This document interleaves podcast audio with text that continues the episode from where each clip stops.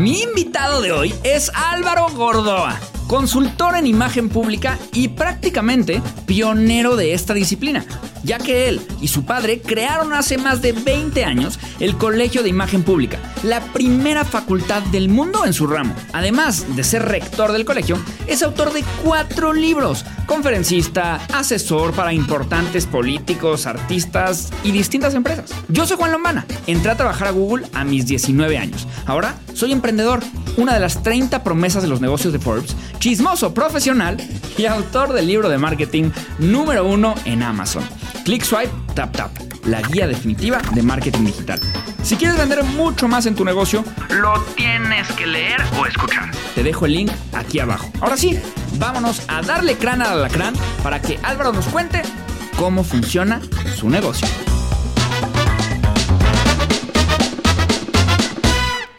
¿Qué onda? ¿Cómo están? Yo soy Juan Lombana y esto es Cómo funciona tu negocio. Estoy con nada más y nada menos que Álvaro Gordoa. La verdad es que antes que presentarlo yo, quiero que él se presente, que nos cuente quién es y sobre todo que nos cuente qué negocios tiene.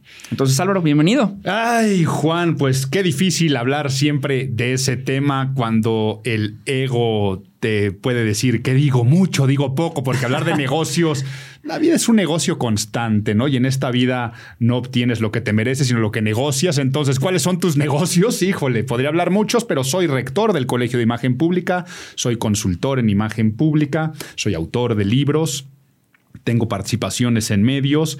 Y si hablamos de áreas de negocio, pues una cosa es que yo tenga 11 razones sociales registradas y luego de esas cuales dejan dinero y que puedan llegar a ser negocios. Pero por supuesto estoy en el negocio académico, el Colegio de Imagen Pública, primera facultad de su categoría en el mundo. Esto quiere decir tenemos estudios formales a todos los niveles desde hace ya 22 años.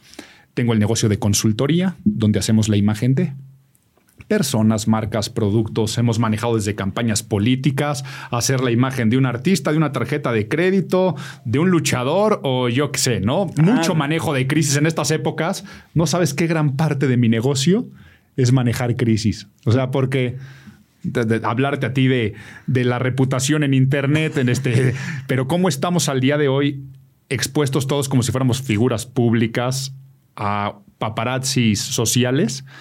Pues entonces gran parte del negocio de consultoría al día de hoy es manejo de crisis. Hay un negocio de capacitación donde damos cursos de otra índole, corporativos, y ya a partir de ahí te puedo decir que tengo desde eh, un estacionamiento, una cafetería, como una inmobiliaria, como también este, puedo ser socio de una este, marca de zapatos, como estoy en el negocio también inmobiliario con cuestiones de flip houses y que este, comprar una casa vieja y construir y vender. Entonces, pues ahí eh, al comercio, cuando dices a qué te dedicas al comercio.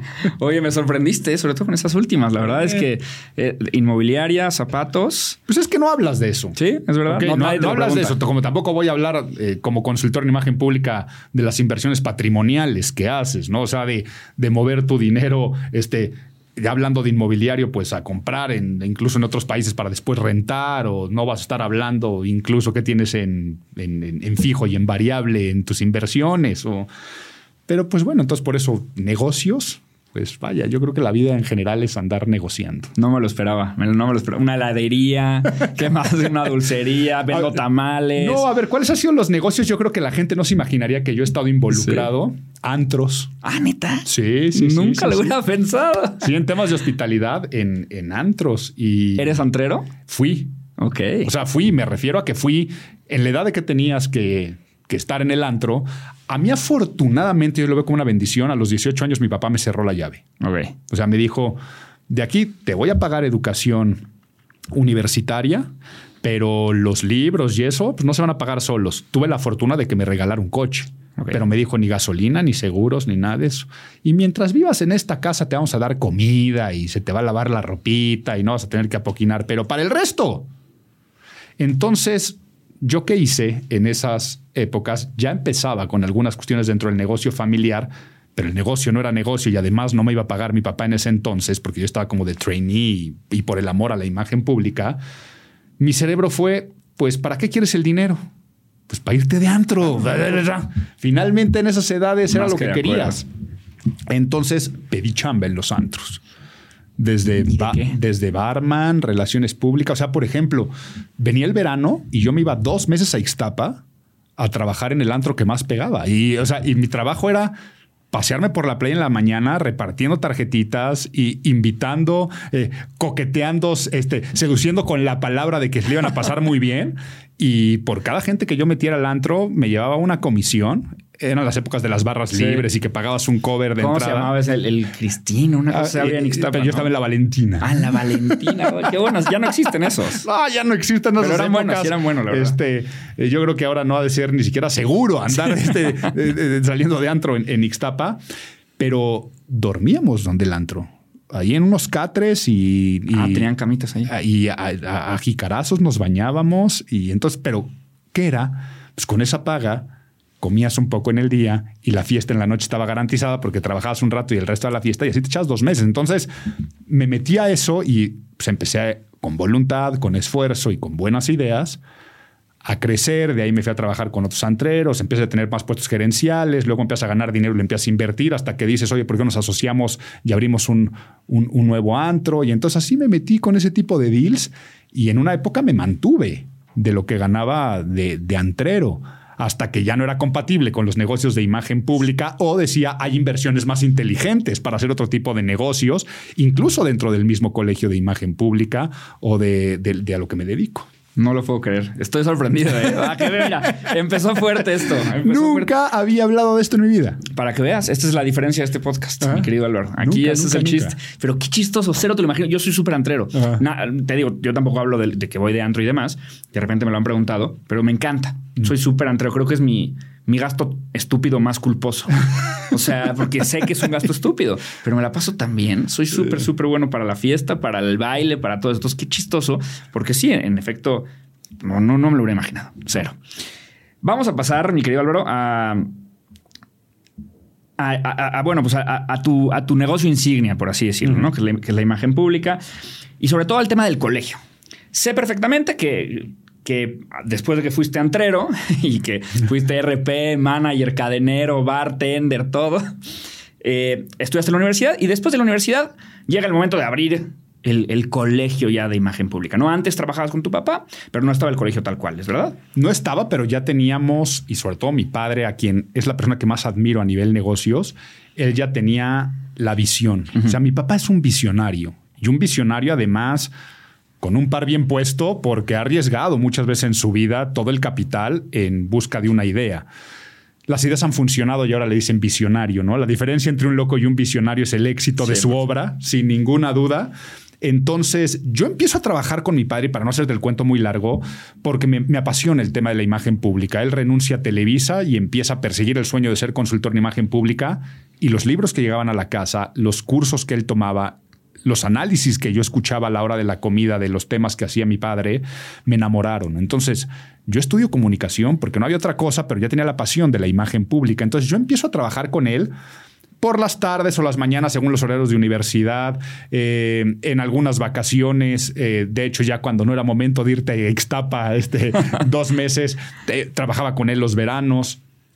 Y ahí es donde empezamos a darnos cuenta que había una necesidad de aprender esto, porque la gente empezaba a decir, yo quiero ser también consultor en imagen pública, ¿dónde estudiaron?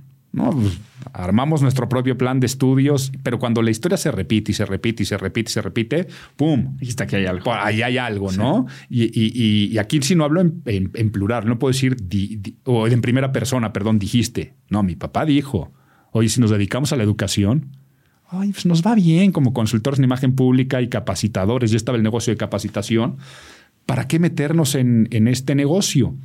Pues porque ahí hay una necesidad y sobre todo nos encanta divulgar qué es la imagen pública y es la primera vez que viene la idea de un colegio. Y sí, eh, ya me tocó a mí algún proceso de, de, levantarlo, ¿no? A ver, entonces, exactamente del colegio, particularmente del colegio. Es una pregunta muy abierta. ¿Cómo funciona tu negocio? El negocio educativo funciona en base, uno, el plan de estudios y la calidad académica. Si tú no tienes el cumplimiento de una promesa de venta de que todo va a servir, cada materia va a servir y el plan de estudios va a servir para después conseguir trabajo y lucrar con lo que estudiaste, difícilmente va a estar. Entonces, la calidad. Esa calidad lo que fomenta es una recomendación de boca en boca. El alumno está contento y dice, qué padre ven a estudiar al colegio de imagen pública, pero sobre todo el vendedor es tu egresado. Oye, me encanta lo que tú haces. ¿Dónde estudiaste? En el colegio de imagen pública. Y no había otra. Y no había otra. Y no había de otra. Entonces, digamos que esos son los cimientos. El plan de estudios, la validez oficial de los estudios, porque nadie se mete a estudiar cosas que sean patito a nivel estudio de grado, ¿no? Si es un curso de otra índole, pues adelante, bienvenido, todo eso. Y ya una vez que tienes esa parte de calidad académica, te basas en unas buenas instalaciones, el cuerpo docente tiene que ser de primera, pero sé hacia dónde va tu pregunta. Dices, ¿dónde está el negocio y cómo funciona? Exacto. Pues es lógico que el negocio es ocupación de la banca, el pago de una colegiatura, el tener el control de los gastos y la reinversión también del dinero para cada vez empezar a dar más calidad y que finalmente el crecimiento se da por número de alumnos. Pero el problema es que hay muchas instituciones educativas que ellos piensan que el cimiento está en la banca ocupada. Lo, lo digo con todo el respeto para estas instituciones, pero ha habido instituciones mexicanas que las compran grandes grupos internacionales y llegan y, no voy a decir los nombres, pero llegaron a comprar de las universidades que más alumnos tenía con el objetivo de generar todavía más alumnos. Entonces ahí sí, su retorno de inversión está totalmente medido en cuántas bancas tengo ocupadas, cuántas colegiaturas me están pagando, cómo le puedo pagar menos al maestro, cómo puedo tener menos costos o optimizarlos, porque ahí es donde está el verdadero negocio, dejando la calidad educativa al final. Nosotros somos un negocio de nicho, donde la calidad educativa va a ser siempre el rey. Y que después, pues sí optimizas, ¿no? Y quieres tener crecimientos. Pero si te hago una analogía de cómo funciona el negocio, imagínate que es como si fuera un negocio inmobiliario, donde tú tienes a inquilinos que te pagan una renta entonces, el alumno sería como un inquilino que te está pagando una renta mensual si a ti se te va un alumno, es como si tuviera desocupado un departamento. El chiste entonces es que tú digas, mi departamento está a buen precio, está precioso, no voy a encontrar algo mejor en otro lugar, soy feliz viviendo aquí y feliz te pago esa renta porque estoy teniendo yo también una, un retorno de esa misma inversión que estoy teniendo. Entonces pasa lo mismo. El alumno o el padre de familia tiene que estar contento en pagar una colegiatura porque dice, las instalaciones, las clases, la calidad en general, soy feliz estudiando esto y entonces, por lo tanto, estoy dispuesto de pagarte un fee mensual. Sí. No, me gusta totalmente, porque sí creo que en los negocios educativos, pues está como esta pues, regla moral de yo podría meter dos mil alumnos mañana, pero entonces bajo la calidad de cada, de cada clase, porque entonces son más por clase, o el profesor le pago menos, pero entonces sí, con eso tal vez gano más dinero, pero no a la larga. Entonces me gusta mucho esta, manera de, en que lo pones, de que es un negocio mucho más de nicho o un colegio mucho más de nicho, en el cual la calidad es muy alta. De hecho, quiero hablar también de tus profesores, de tu campus. Es una locura, locura, locura. En el momento de la, de la concepción del colegio, cuando, cuando tu papá dice, nos vamos a rifar, ¿cómo es ese proceso, Loro? de, o sea, yo me imagino los pasos, la SEP, burocracia, planes de estudios, sobre todo con algo que no existe, ¿no? En ese momento, pues no había nada que, tuviera que ver con un colegio de imagen pública. Entonces, ¿cómo funciona este proceso?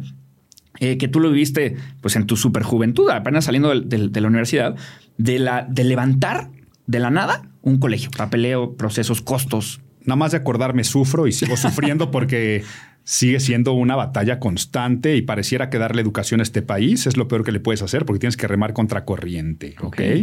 Eh, porque es nada más para decirte algo, para poner un colegio y tener uso de suelo de escuela, los permisos y las zonas donde hay uso de suelo de escuela, eh, ya, ya por ahí es un relajo. Okay. Las revisiones de planes de estudio, las auditorías por parte de la Secretaría de Educación Pública, todo eso eh, sigue siendo al día de hoy pues problemas en el Colegio de Imagen Pública. Tengo parado una revisión de un plan de estudios nuevo tres años. Desde que entra la nueva administración, el área de la SEP se queda sin cierta cabeza donde había ciertos procesos y tú no puedes lanzarte a operar sin ese tipo de permisos, porque si no llegan y te clausuran. Pero entonces vamos, ¿cómo fue el origen? Ok, vamos a poner el colegio de imagen pública. ¿Qué se necesita para poner un colegio? Pues bueno, de entrada tienes que tener un plan de estudios con RBOE, reconocimiento de validez oficial de estudios. Empezamos con maestría. Ok. RBOE es un concepto utilizado muy a nivel común, CEP. Muy común. Ok. Sí, sí, sí, sí, sí. Tú tienes que tener esos reconocimientos o registros de validez oficial de estudios, que es lo que hace que no sea una escuela patito. Lo que se conoce como escuela patito es que tú podrás estudiar una licenciatura y, ay, sí, toma tu diploma, pero después vete a hacer una maestría a otra parte del mundo y te van a decir, no, esto no tiene ninguna validez porque no está certificado. Joven, esto es un post-it, ¿no? Ah, disculpe, disculpe, sí, sí. Cuando tú tienes RBOE, te dan un título por parte de la SEP o por parte de quien te vaya a regular en el mundo, ¿no? Son sellitos, folios, firmitas y eso después pasa a profesiones dentro de Secretaría de Gobernación, que son los que después dan permiso para dar cédulas profesionales y ejercer. Entonces, si tú lo quieres llevar a esos niveles, porque esto no es educación continua, esto sí es educación superior legal, en, en todas las de la ley. Entonces, averiguamos qué es lo que tenemos que hacer. Contratamos un especialista en creaciones de planes de estudio y gestiones ante la SEP y nos dijeron, ustedes están locos. Eso no existe en ninguna otra parte del mundo. Van a fracasar porque además contratamos un experto académico y nos dice, no, la maestría que más alumnos tiene en México tiene X número de alumnos y ya es una muy posicionada. Y ustedes para poder empezar de cero tendrían que tener tantos alumnos. No hay mercado para la imagen pública. Luego, el lugar donde tienes que estar, ¿no? Bueno, necesitas un lugar con uso de suelo para escuela y acondicionarlo como escuela. Entonces, ¿cuántos alumnos tienes que tener para mantenerlo? Y después la parte de pagarle la nómina al maestro, conseguir maestros. Nuestro especialista en finanzas nos dijo, están locos, no van a poder, no es insostenible. El de en cuestiones académicas es insostenible, el de gestor ante secretario de Educación Pública es imposible, van a fracasar. Y después de esa reunión yo le digo a mi papá, pues bueno, papá, ya viste, era una ilusión. Y se voltea a mi papá y me dice, va para adelante el colegio. Oye, con toda esa lana que tenemos que invertir, va para adelante.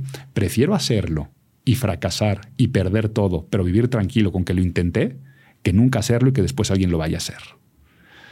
Y yo, en serio, vamos a apostar todo para eso. Por eso yo aquí no hablo de un ego de sí, yo fui el visionario, no, fue mi papá. Y a partir de ahí, todo lo que nos dijeron que nos iba a pasar, nos pasó.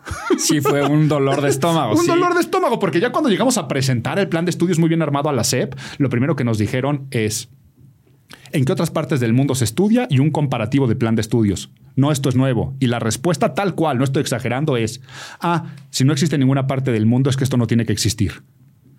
Oye, pero ¿por qué México? Matando la innovación totalmente, sí. Pero ¿por qué México no puede ser pionero de un plan de estudios, no? Y luego de ahí, hasta había materias que se llamaban branding de la imagen, storytelling. No, no pueden estar en. en... Nos llevó tres años poder sacar un RBOE. Tres años para poder abrir las puertas. Y cuando abrimos las puertas, 11 locos con una gran campaña de publicidad. Eran 11 al principio. Al principio, 11 alumnos de maestría. Porque además nos dijeron, ¿cómo empiezan con maestría? Que es lo, eso es como la joya de la corona de cualquier institución ya tener maestrías. Pues 11 locos dijeron, va. Pero esos 11 locos pues con esas colegiaturas no puedes mantener lo que es un colegio precioso en la Roma, una casa porfiriana antigua. Eh, desde un principio dijimos que íbamos a hacer el colegio que iba a dignificar el pago al maestro, entonces la plantilla de maestros mejor pagada. Y pues sí, todo lo que nos iban a decir que iba a pasar pasó, pero constancia, paciencia, si no puedes tener constancia y paciencia en los negocios, mejor renuncia y no seas empresario. Y, y, con mucha voluntad y cuidando la calidad y reinvirtiendo, también lo poco que había, reinvirtiendo, reinvirtiendo, pues empezó a salir todo poco a poco como era la visión y el resto es los jóvenes empezaron a tocar la puerta, ahora vamos con licenciatura, luego con educación continua, luego cuando íbamos a poner más campi, este, decidimos irnos mejor a la educación a distancia, fuimos pioneros en educación a distancia síncrona, fuimos los primeros en tener una licencia de Zoom, cuando nadie hablaba de eso en, toda Latinoamérica.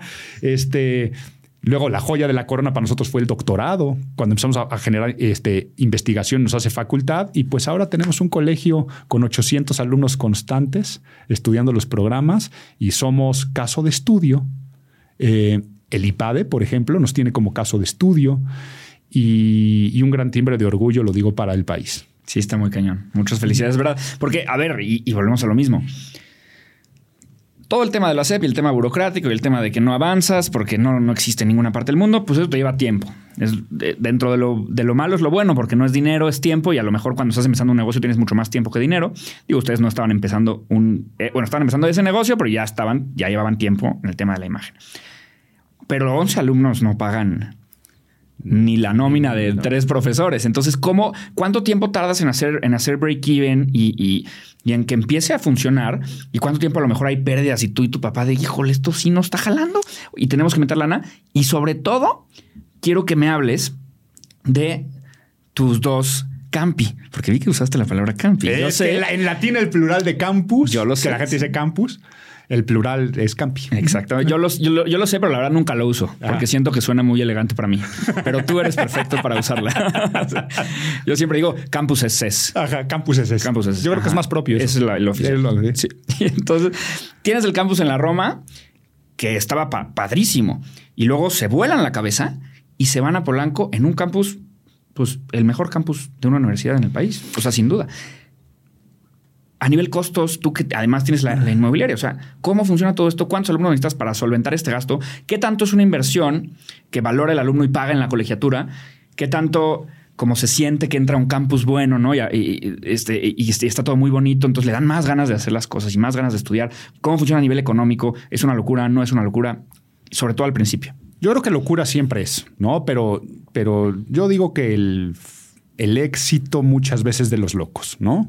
Respeto mucho y también admiro mucho a los que les encanta vivir en la bella tranquilidad de saber cuánto ganan al mes, de cuáles son sus funciones y responsabilidades. Si tú me preguntas, Álvaro, ¿cuánto ganas al mes? No tengo ni idea. ¿Cuáles son tus funciones y responsabilidades? Las que yo me creo, ¿ok? ¿Cuáles son tus metas y métricas? Las que yo me impongo, ¿no? Entonces, y eso es un poco loco, porque es mucha incertidumbre y es saber que por las noches la cabeza está pensando en eso y que tu trabajo es 24/7. Entonces, loco sí es, pero respondo a la primera pregunta del negocio educativo que me decías para tener así tus, tus even o, empezar a ver retornos o que el negocio sea negocio. Tienes que poder aguantar lo que duran tus ciclos generacionales. Imagínate que quieres poner una licenciatura que dura cuatro años. Los primeros cuatro años vas a ver pérdidas, ¿ok? Porque hasta que ese primer semestre que entró pasa segundo, entran los de primero y ya tienes los de primero y de segundo. Mm, y entonces, hasta que no egresan esos, tú no vas a tener todos full house, todo, todo, tu programa lleno, que es a, los números en los que tienes que estar operando. Entonces, tienes que aguantarte cuatro años para que realmente digas, aquí ya llegamos a un punto donde el chiste es escalar y crecimiento, de poder tener más alumnos y mejorar la calidad, ¿no? Pero si no, no, no la vas a aguantar nunca. Entonces tienes que saber que tienes que tener ese capital de que sabes que mínimo cuatro años, o en una maestría dos años, y en el caso de diplomados, pues lo que duran también las generaciones de diplomados. Entonces, esa es la primera parte. Y, ante tu otra pregunta de que nos volvimos locos en cambiarnos, el crecimiento del colegio fue tan bueno por los resultados que dábamos, estas recomendaciones de boca en boca y por encontrar un mercado nuevo donde hacían falta especialistas, emprendedores, emprendedoras de la imagen que salían a trabajar y les iba bien, que empezamos a, tener el sweet problem de ya no poder aceptar a más gente cuando todavía nuestra calidad nos daba para aceptar a más gente. Ya no cabían Ya no cabíamos en, la Roma. Entonces, eh, ahí teníamos la opción de buscar, rentábamos en la Roma. Pero nuestro casero nos tenía literal agarrados por el pescuezo. es que cómo te mudas, ¿no? O sea, él tiene toda la palanca de yo te subo 30% cada año o lo que sea a ver, órale, salte. Ajá. Salte, con tus alumnos, tus pizarrones. Correcto. Y además encuentra un lugar. ¿Se pasaba? se pasaba. Y se pasaba de lanza en serio. No. Y nos tenía extorsionados prácticamente. Y entonces encontrar un lugar que fuera digno, porque ¿cómo tiene que ser la imagen de un colegio de imagen? Para poder crecer con uso de suelo. O sea, era ibas a buscar en la Benito Juárez, por ejemplo, y te decían, uy, sí, mira, los lugares que hay uso de suelo son estos predios de acá. Oye, pero uno es la Plaza de Toros México y otro es el Estadio Azul. sí, son los que hay en la Benito Juárez. fuera de eso, nada, Fuera de eso, fuera de eso, nada, caballero. O las escuelas que ya existen. No, pero ahí llega hasta educación básica, ¿eh? Ustedes son superior eh, para poner una universidad. No, el impacto urbano aquí por... Ah, o sea, hay un permiso distinto a nivel suelo para educación superior que a nivel básico. Sí, y, es que y ahora imagina también las cuestiones de protección civil y qué bueno que esas cosas existan. Y el impacto social y urbano, o sea, llegan alumnos, llega, hay, coches, hay, hay, flujo de gente y este, ya hay riesgos en muchas cosas, ¿no? Digo temas de protección civil porque finalmente estás teniendo alumnos ahí. Entonces, un rollo. Entonces nosotros empezamos a decir, o seguimos aquí con una extorsión porque además, si, si construíamos un piso más en el otro, pues se lo quedaba el casero y eran ese Una tipo inversión ahí inversiones tontas. Pensamos en comprar el edificio donde estábamos en la Roma y construir ahí, pero empezamos a decir, ¿por qué mejor no ya ser también nuestros propios caseros? Y nos autoextorsionamos. Más leve. Más leve. No, pero ahí empezamos a decir en qué lugares sí hay uso de suelo que pueda sumar a la imagen Sí. del colegio de imagen y tener el propósito de tener el colegio más bonito de México. O sea que si tú comparas con la Parsons School of Design en Nueva York, que dijeras, pues el colegio de imagen pública está más bonito Sí, y está más fregón. sí. Y entonces, buscando mapas en la Miguel Hidalgo, uso de suelo en la ampliación Granada, donde no había nada más que bodegas. Pero el ingeniero Slim había ido a comprar. Y cuando dijimos, ahí se va a poner el proyecto de Plaza Carso, todavía no estaba el Museo Sumaya, todavía Es, no estaba es justo lo que te iba a preguntar, porque eso es acertadísimo, esa decisión de estar ahí. ¿Tú estuviste antes que, que Carso hiciera todo su relajo? Ah, en paralelo. O sea, digamos que ya habían comprado los terrenos. La zona terminaba en Antara. Sí. Y de Antara para allá ya era como tierra de nadie. O sea, unas vías del tren con canchas de fútbol llaneras, bodegas viejas. El Mundet y se acabó. Y de ahí, de, o sea, de- y de ahí a Río San Joaquín, todo por ahí era, o sea, hasta de, hasta, hasta de miedo caminar. O sea, me refiero de que sí eran zonas de, de banditas y de cosas de estas. Entonces, pero cuando Slim compra ahí, si tú si el hombre más rico del mundo invirtió tierra en ese lugar, algo va a pasar en esa zona y lo que era Polanco ya se empezaba a hablar del nuevo Polanco. Y así le empezaron a decir a la ampliación Granada. Pues de repente, buscando de esas coincidencias del destino que se te iluminan, anuncio en el periódico Reforma, se vende terreno de tantos metros cuadrados en ampliación Granada. Lo vamos a ver, terreno a la mitad de la nada, te digo así de, ni un edificio, nada. Pues aquí va a ser, aquí va a ser. Y compramos el terreno. Sí, compramos el terreno, pero no teníamos lana para construir. Ok. pero paso a paso. Pero, pero decimos, pero ya tenemos el terreno, ¿no? Ya tenemos el Digo, terreno. ya si me corre el casero, me los traigo aquí, pongo unos techos de lámina. Y aquí a dar clases al mero nivel este de Sócrates. Sí, sí. los, los sentamos y- Afuera. Y, afuera todos los sentamos. Este, y, y cuando a la gente le, le enseñábamos el, el terreno, nos decían, pero ¿cómo creen? Aquí hay un colegio de imagen pública en esta zona tan agreste, tan fea. Por aquí va a ser. Aquí va a ser. Ya lo, ya lo vimos y ya lo visualizamos. Dicho y hecho, mes tras mes se revaluaba el terreno y nos llegaban desarrolladores a decir te lo compro y nos llegaban a empezar a comprar un 10% más arriba, un 20% más arriba. Entonces decíamos, bueno, creo, creo que la inversión Sí. fue buena. Y para construir, pues nosotros teníamos que hacer unos flujos que el propio colegio fuera arrojando para que se fuera construyendo la obra, pero aún así no nos alcanzaba. Yo, mi hermano y mi padre, eh, mi- eh, este, el burro por delante, dije yo, yo, yo, mi hermano y mi papá, eh, decidimos meter también todo nuestro capital, todo lo que habíamos Personal. ahorrado. Personal. Somos socios. Y todo el capital personal vamos también a la, a la obra y que fuera dando los propios flujos de lo que iba arrojando el colegio, reinvertir en lo que era el proyecto de construir y aún así no nos alcanzaba. Crédito con un banco. Oye, pues mira, te podemos dar todo esto de crédito. Ya nos habían autorizado eh, el crédito. Ah, perdón, aquí te tengo que contar algo para la historia, porque lo de decidir meter nuestro dinero, porque al principio vamos a ir con el crédito, pero el banco nos dijo, perfecto, banca patrimonial de un banco que no voy a decir su nombre, no vaya a ser que los de BBVA se vayan a enterar de, de esto. Este, Ya me está extorsionando el casero, ahora falta Ajá. lo No, que entonces, faltaba. No, ¿no? sí, el préstamo. Y ya cuando vamos a firmar los del préstamo, ya era de dónde iba a salir el dinero. Ah, pero es para escuela. No, para escuela no podemos dar porque es mucho riesgo. Si tú dejas de pagar un crédito, ¿qué hago? ¿Te clausuro y dejo alumnos en la calle? El problema de imagen es para así. el banco. Ellos se protegen. Ellos se protegen. Los puedo entender, ¿no? Los puedes Claro. entender, pero Sí, mañana no me digas al principio sí. que sí, haz mejor tu investigación para qué es lo que íbamos a construir ahí, ¿no? Que era el colegio de imagen pública. Entonces, cuando nos niegan el crédito, nosotros dijimos, ah, sí, pues todo lo que tienes en banca patrimonial, véngase. No, ¿cómo? Víctor Álvaro, nos van a quitar todo el dinero que sí, porque lo necesitamos para construir el crédito que tú no me quieres dar. Y apostamos toda nuestra lana No puedo creer esto. toda nuestra lana. Y todavía nos faltó. Y al puro estilo de los Beatles en el Sgt. Peppers con la canción cantada por Ringo Starr, With a Little Help for My Friends, con una pequeña ayuda de mis amigos, pues algunos tickets de amigos y family and Vendiste friends de lo que nos faltaba al final, porque la obra ya iba avanzando, o sea, y lo que iba dejando el colegio. Entonces nosotros dejamos de ganar, pero invertimos muchísimo en la construcción del colegio de imagen pública por tres años. Ah, esto es una gran historia. Dos años de haber comprado el terreno, más tres años de la construcción, pero de que todo fuera ya sin deuda. Y entonces el momento que inaugura el Colegio de Imagen Pública, con este proyecto bellísimo que tú lo has visto, con los mejores arquitectos, unas instalaciones increíbles, un campus vertical, lo tenemos sin cero deuda. Maravilloso. Cero deuda. Y eres tu propio casero y se queda como un patrimonio inmobiliario en la zona más hot y de mayor desarrollo, porque después, sí, desde la embajada de Canadá, pasando por Nestlé, pasando por este, quién sabe cuántas Millana, millanas, entonces de repente se construyeron unos edificios que nosotros que éramos el primer edificio de la zona, pues acabamos como la Catedral de San Patricio, Nueva York, una cosa chiquita rodeada de rascacielos. Sí, es que hay unos Big Grand que están y ahí estamos, ¿no? Hay, uno de WeWork igual, así enorme al lado de nosotros. Y nosotros quedamos con nuestro precioso pequeño edificio que hasta la fecha siguen llegando desarrolladores inmobiliarios diciéndonos, yo llego, te lo destruyo. Construimos un, edificio enorme.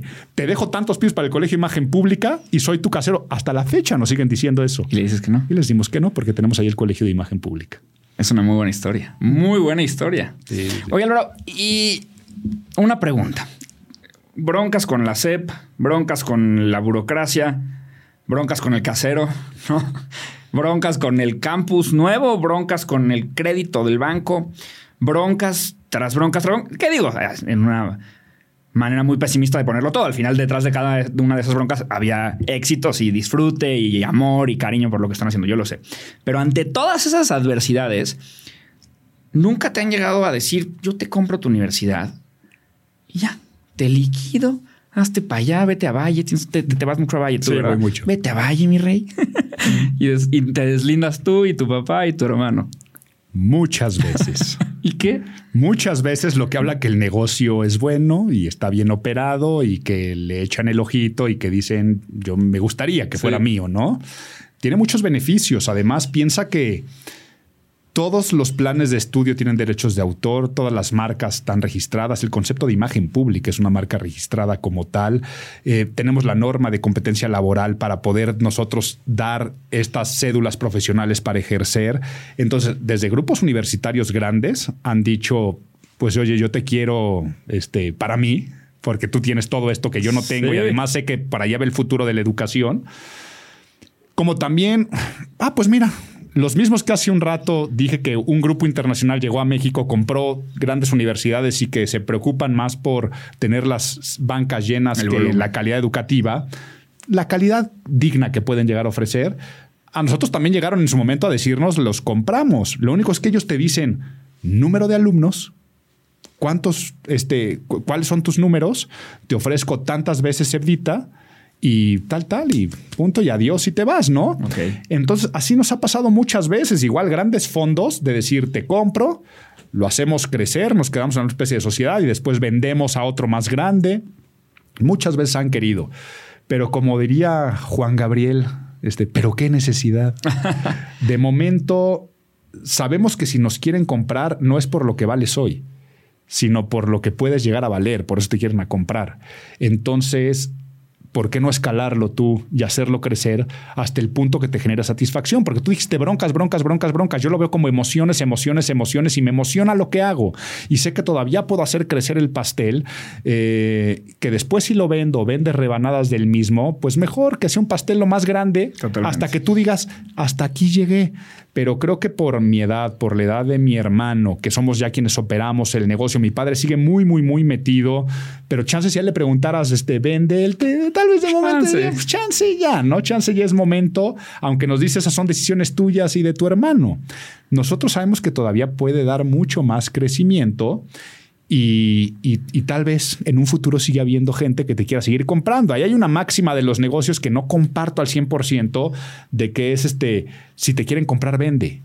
Eh, porque después cuando tú ya quieres vender, el, poder de negociación está en la contraparte. Pero yo creo que si seguimos operando bien y creciendo, pues siempre va a haber ahí tiradores que, que quieran comprar sin andar diciendo que queremos vender, porque de momento no nos interesa vender, nos interesa crecer, escalar y ser muy felices haciendo feliz a nuestros alumnos. Total, me, identifico súper cañón con lo que dices, porque en el mundo de las startups, pues pasa. lo máximo a lo que siempre todas las startups aspiran es el exit, ¿no? O en bolsa o que te adquiere alguien más grande y demás. Y a mí me lo han preguntado varias veces de Mercatitlán. Este, ¿y cómo lo vas a vender si eres tú, la imagen? Y, y si algún día alguien te oferta, yo siempre digo, pues que me parece bien raro, porque a mí me encanta hacer lo que hago. Y entonces me va bien y me encanta. Entonces, si lo vendo, me va a ir bien, pero ya voy a hacer otra cosa que no, tal vez no me encanta. O tal vez no me voy a hallar. Entonces yo lo comparo mucho un día, un día del ejemplo de, pues es como si tú llegas con Bad Bunny y le dices, oye, pues es que te compro a ti, este, todas tus melodías y todas tus canciones en el futuro y tú te retiras. Pues Bad Bunny te dice, pero, pero sí me, pero por. O sea, no, lo que, lo que me gusta estar en el escenario, me gusta andar, me gusta el perreo, este, dame, dame, chance de hacer lo que más me gusta. ¿Por qué me estás liquidando, maestro? Si a mí me encanta. ¿no? no, y además, en tu caso y en mi caso, que sabemos que, que, parte es nuestro nombre, el valor de la marca, yo estoy convencido que si en algún futuro yo tomara esa decisión, que ahorita ni siquiera se me pasa por la cabeza, yo sé que me tendría que quedar con varias cosas. Uno, me tendría que quedar con las marcas tal vez. Entonces me compras, pero me pagas un fee por las marcas. Y ahí estaría la marca persona. Segundo punto, me quedaría con el negocio inmobiliario. O sea, yo soy dueño del edificio, yo no soy tu casero. La venganza, ahora sí, por fin. te digo, pero es un panorama que si fantaseas, pero que ni siquiera se pasa por la cabeza. Y tercero, yo tendría que seguir siendo imagen. Sí. O será algo así como rector honorario, aunque no operara. Claro, claro. Y yo seguiría este videos de YouTube. Hola, ¿qué tal? Te saluda Álvaro Gorda, rector honorario del Colegio de Imagen. ya cambiaría el guion. ya cambiaría, cambiaría un poco el guion, porque finalmente yo seguiría siendo academicismo, divulgación científica, pediría que me dejaran como decano en el doctorado para correr líneas de investigación, porque es lo que me apasionaría. Tal vez no tendrías la necesidad o tanta necesidad económica, pero yo digo, yo tengo que seguir generando para el mundo de la imagen. Totalmente. Qué, qué, interesante ese tema. Digo, no quiero profundizar aquí porque a lo mejor al rato lo quiero tocar, pero de, de, tu enlace entre marca personal y el, y el negocio, ¿no? Y que, cómo depende uno del otro a, un nivel grande, ¿no? Como tú eres el colegio de cierta manera y de otra manera no tanto. Híjole, perdón que te interrumpa, pero tengo que contar una estrategia que se nos salió de las manos. A ver, me urge. El negocio recae en el nombre Víctor Gordoa. En su momento de tu papá. Ajá, ajá, Y, todo era, y, yo siempre era el hijo de. De hecho, cuando yo entro a trabajar con él, él me dice tres cosas. La primera que me dice es. No, sé cómo contarte esto, lo voy a decir con palabras más tamizadas. En la vida solamente le va mal a los tontos y a los flojos. Ok. Entonces me dijo, este, eh, con, y conmigo no trabajan ni tontos ni flojos. Y me dijo, ¿eres flojo? No, papá. Pues qué bueno porque eso no se quita. ¿Eres tonto? No, papá. Pues muy mal, porque sí lo eres. ¿No? Eres extremada. No lo vas a decir con las palabras. Me dijo, a la vez solamente le va mal a los, a los huevones y a los pendejos. sí, Eres huevón. Qué bueno porque eso no se quita. Eres pendejo. Yo, pues no, papá. Pues claro que sí. Eres pendejísimo. Y yo también soy un pendejo y lo pendejo sí se nos quita. Día con día somos menos pendejos. Por lo tanto, tenemos que prepararnos. Así me recibió mi jefe, ¿no? Sí, sí. Lo segundo que me dijo es, no creas que aquí apellidarte gordo va a ser un beneficio. Al contrario, ¿no? Hasta es un vas a tener un peso, va a ser una lápida que te vas a tener que quitar con resultados. Y lo tercero fue al buen profesional se le reconoce por sus resultados y no por lo que anda diciendo. Entonces, todo estaba sostenido en Víctor Gordoa, el negocio de Víctor Gordoa, el colegio de Víctor Gordoa cuando empezó con la maestría. Y empezamos con el punto de decir, ¿y qué pasa si falta Víctor Gordoa? Tenemos que operar diferente, tenemos que institucionalizarnos y también tú tienes que empezar a salir a dar otro tipo de cara, ¿no? Y entonces empezó a salir la cara a Álvaro Gordoa para decir, pues es el de los Gordoa, no solamente de uno, hasta, hasta que llegó el punto actual de que cambian generaciones y cambian épocas. Y este eh, se moría de risa mi papá el otro día. Nunca me escucharán decirle papá, siempre es el señor Gordoa. Se moría. Sí, fíjate, lo he notado en las entrevistas que he escuchado. Siempre le dices el señor Gordoa, Víctor Gordoa, y luego a lo mejor dices de repente mi padre. Eh, pero muy a veces eso. Sí, lo digo cuando estamos hablando en un contexto coloquial, pero en negocios o así nunca diré, sí, déjale, digo a mi papá o a mi hermano. No, siempre es muy protocolario.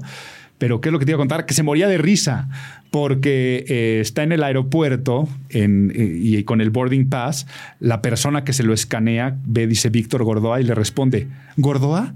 ¿Qué eres de Álvaro Gordoa?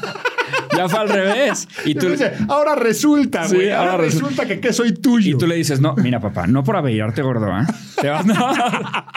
no, va a ser tan eh, fácil. Para ti no es un privilegio llevar ese apellido. no creas que te van a dar un mejor trato en el vuelo, ¿ok?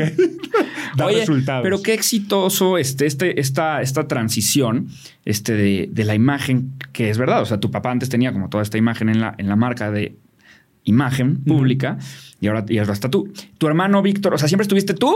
O a lo mejor fue Víctor y luego fuiste, siempre estuviste planeado tú. ¿Cómo, cómo Mira, a mí me, apasionó, a, mí me apasionó el tema de la imagen pública desde, te puedo decir, adolescente.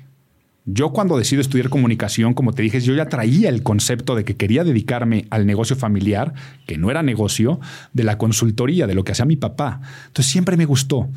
Si tú me dices a qué edad entraste a trabajar con él, te diría que mientras era antrero ya trabajaba también, o sea, 18, 19 años, yo andaba ya metido sin generar un solo centavo, pero ya andaba metido en el negocio familiar. Eras como Batman, o sea, eras millonario por los, por las, por los días y justiciero por las noches. Tú eras imagólogo por los días y antrero por las antrero por las noches, pero además mi jefe, jefe en todo el sentido de la palabra, era mi jefe de la chamba y era mi jefe mi papá. Entonces, si yo llegaba a las 4 de la mañana del antro y teníamos que trabajar a las 9, me decía, sí, pero vienes todo desvelado. Y, si no fueras mi papá, ¿te darías cuenta que estoy desvelado? ¿Me ves mal? ¿Huelo mal? No, nada. Quiero trabajar, papá. ¿Qué tiene? También se vale trabajar. No. Pero entonces, yo entro a trabajar primero. Eh, yo soy un hombre que me considero muy, muy curioso, muy creativo. Siempre tengo el pensamiento crítico de cuestionarme todo. Soy mucho hacia la parte del desarrollo, de la venta, hacia afuera, y por eso me enfoqué mucho en hacer crecer los negocios de consultoría, nuevos procesos, o sea, cosas, pero que tenía que ver más con el desarrollo del negocio. Mi hermano es lo opuesto. Mi hermano es operativo, analítico, estructurado, racional, numérico, eh, muy, muy tradicional en muchos aspectos. Entonces, cuando al colegio de imagen pública, bueno, que todavía, no, todavía no al colegio, cuando al negocio le empieza a estar así yendo ya un poco mejor. Mi hermano trabajaba en un corporativo, trabajaba en CIE. Este, y entonces es cuando mi hermano también empieza a decir, fue un ganar-ganar. siempre ahí nos quejamos de que si él nos coqueteó, nosotros le coqueteamos, pero siempre fue la parte de por qué no te vienes a trabajar el negocio familiar en la parte operativa. Y entonces hicimos una gran mancuerna, porque todo lo que hace mi hermano, a mí no me gusta y soy malísimo, y sería desastroso. Y todo lo que hago yo, a mi hermano no le gusta y entonces... Ese es el éxito. Ajá. O sea, tú a mi hermano sube a dar una conferencia y va a decir, no, pues no, yo soy back office, o sea, yo soy atrás. Por eso muy poca gente también sabe que estamos los tres o este, pero estamos a la par. O sea, mi hermano es director general del grupo Imagen Pública. Sí, sí, sí. Y yo soy rector del colegio, o soy el director de la consultoría, o el, el, autor de los libros y el que sale en un programa de, de radio o en otro. Pero si lo dijera en resumidas cuentas a nivel negocio, yo me encargo de vender, o sea, de que el dinero entre, y él se encarga de administrarlo bien y hacerlo crecer patrimonialmente. Me encanta. Oye, no, y te digo que qué interesante el caso de la sucesión de la imagen, ¿no? Que digo, seguramente ese es un tema que, que lo traes más que masticado, pero a nivel negocio, ¿Cómo funciona? Porque a mí, por ejemplo, yo sí, lo, he pensado. O sea, el día de mañana, otra vez, yo no lo quiero hacer porque Bad Bunny, ¿no? O sea, a mí también me gusta lo que hago. Pero el día de mañana alguien te ofrece y no sé qué. Y pues Mercatitlán depende de mí, de cierta manera, como dependía de, de, Víctor, tu, tu papá, el colegio. ¿Cuánto dinero cuesta o cómo es a nivel operativo la sucesión de una imagen personal tan fuerte? ¿Y qué tan cuidadoso tienes que ser con dársela a la persona correcta? Y a lo mejor, porque digo, en su caso fue familiar, pero si no, yo creo que por eso no lo hemos cuestionado, porque no le encontramos esa cuadratura al círculo. O sea, sí te puedo decir que a nivel familiar tenemos mucha disciplina. Hemos tomado cuanto seminario hay de empresas familiares, tenemos todo estipulado en nuestra sociedad, sabemos que de la puerta para afuera somos familia y la puerta para adentro somos socios y que no nos llevamos cosas de casa a la oficina ni de la oficina a la casa, pero hasta las cuestiones pues hereditarias, ¿no? O sea, ¿qué pasa si falta una de las partes y este la esposa o el hijo se casa con no sé quién? O sea, lo tenemos todo, todo estructurado by the book. Y luego tenemos todo desarrollado como si fuera una franquicia, aunque no queremos franquiciar. ¿A qué me refiero con esto?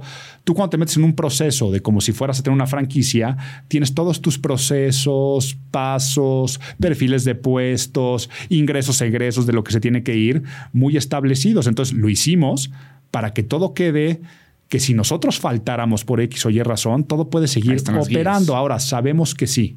Sabemos que el apellido Gordoa es, es parte de, del sello de imagen pública, pero queremos hacerlo lo más Gordoa independientes, el negocio, por, por, cualquier cosa, ¿no? Entonces, ya, chance yo dentro de unos este, 60 años, si la vida me da para 60 años, pues yo ya sé que el Gordoa tal vez no va a ser un patrimonio, porque yo no sé lo que pueda pasar con mi descendencia y si quieren continuar un negocio familiar o no lo quieren continuar, pero imagen pública tendría que seguir existiendo dentro de 90 años, si no algo mal hicimos. Es verdad. Sí, está interesante. Este, y sí que difícil, o sea, porque estás muy, muy asociado con la marca, que ahorita no hay ningún problema, pero lo que dices, ¿no? Nunca sabes después, pero a la vez si te sales tú por completo de la marca, pues pierde valor la marca y no quieres eso, ¿no? Entonces... O bueno, si yo algún día me muero, sí, repentinamente y sorpresivamente, espero que el negocio sepa capitalizar la figura y pongan un busto de Álvaro Gordo ahí, el, mártir de la imagen pública, y que se quede. Te inventamos una historia como la de los niños héroes, mira. Algo así, algo así, algo así. Una historia como, me gustó eso, como un Juan Escutia. y entonces dramatizan sobre eso y hacen la biopic y hacen todo. Les doy permiso. Totalmente. A, Mercatitlán les cedo eso. Nosotros organizamos. perfecto. Álvaro, tienes este tema y lo mencionaste hace rato. Pionero en educación a distancia. Clases en formato meta presencial. Tenías Zoom hace siete años, antes de, Zoom tenías otra plataforma. O sea, ni siquiera empezaste cuando, cuando empezó Zoom, ya desde antes. Ahorita tienes este tema de, meta presencial que puedes tomar la clase en línea o ir al campus a tomarla ahí y es exactamente lo mismo. Incluso son los mismos costos si tú tomas o no tomas la clase meta presencial o presencial o lo que quieras. A nivel fierros, a nivel tecnología, inversiones, todo ese tema quiero ver. Digo, ya me quedó clarísimo que no le tienen miedo a invertir en el futuro y invertir en buenas tecnologías y buena, buena infraestructura. Pero quiero saber cómo fue todo este, eh, ¿qué digo? ¿A ustedes no les agarró desapercibidos por la pandemia? No, pero, pero sí fue paulatino. ¿Cómo ha sido esta inversión en tecnología? Uno. Dos, ¿cómo es, que a mí esto es lo, más interesante de todo, la educación al profesor? Porque lo que yo por lo menos sí vi durante eh, pandemia fue que Zoom existía, pero los profesores estaban en un total desconocimiento de cómo usarlo. Y no solo cómo usarlo, a lo mejor operativamente lo aprendieron rápido, pero cómo hacer una clase dinámica, cómo no perder la atención a través de una pantalla. Las computadoras que a lo mejor tienen los profesores no tienen la mejor cámara web, no tienen la mejor iluminación en sus casas, los backs que tienen no son muy llamativos, no lo sé. ¿Cómo funciona todo esto este, a nivel de inversión de tiempo, de operación, educación a los profesores? Empiezo contándote la anécdota de marzo 2020, cuando viene la pandemia y viene el encierro, para nosotros fue tan armónico como irnos a dormir un día y amanecer al día siguiente en nuestro campus global, que es el de la educación a distancia. ¿Por qué? Porque ya estaban capacitados todos. Profesores, alumnos. Oye, pero la educación en la licenciatura era en ese entonces nada más presencial. Sí, pero una materia por semestre la tienes en global. Y todos los profesores ya estaban capacitados en cómo se da una clase a través de estas plataformas. Y todo el proceso administrativo ya lo teníamos. Entonces, para nosotros fue bajar un switch y subir otro switch. Sí, sabemos que la pandemia fue la mejor clase de Zoom para el mundo. Nosotros tenemos que explicar este tipo de plataformas. Pero los profesores ya tenían que tener buenas conexiones a Internet desde casa, ya tenían que tener buenas cámaras y dispositivos, ya estaban preparados y ya estaban capacitados. ¿Y ustedes monitorean todo esto? Monitoreamos todo. O sea, en cada clase que se da en el Colegio de Imagen Pública hay personal de soporte que no solamente soporta, así de que si se calla el sistema, sino también monitorea calidad académica. Tenemos una gerente de calidad que hace este, auditorías a las clases para que se estén aplicando los procesos. Entonces, para nosotros fue muy armónico. Pero ¿cómo se dio esto? Ah, porque te puedo decir, cuando vino la época de, o sea, el, sismo, eh, la fecha del sismo fue 19 de septiembre del... ¿Cuándo fue? Por eso 17. lo que yo sabía. sabíamos los dos, lo teníamos clarísimo que el, sismo del 17 pues también se suspendieron clases en todo, en todo México, porque en lo que veían, pero nosotros no perdimos clase, porque nosotros al día siguiente del sismo, el día siguiente por prudencia sí, eh, pero dos días después, pues todos los alumnos siguieron con sus clases online. Entonces, ¿Por qué te cuento todo esto? Porque no fue casualidad. O sea, no es casualidad de que hayamos tenido eh, eh, ese dinamismo ante la pandemia, porque ya lo hacíamos desde el año 2009. Nosotros en el 2008 íbamos a poner el Colegio de Imagen Pública en Monterrey.